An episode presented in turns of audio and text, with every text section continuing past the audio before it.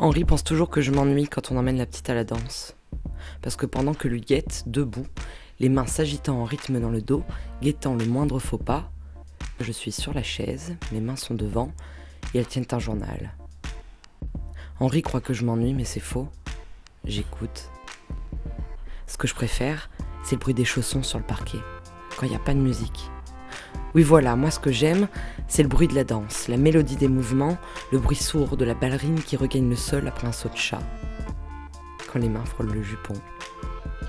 Et quand le jupon tourne et qu'elles sont près de moi, les pages de mon journal se soulèvent, comme si la danse avait respiré. Quand elle danse, la petite, je l'imagine très grande, très fine, très légère. J'entends ses pas, et alors quand son jupon tourne, je me tasse un peu dans ma chaise. Je me protège du vent comme si la danse avait soupiré, un grand coup.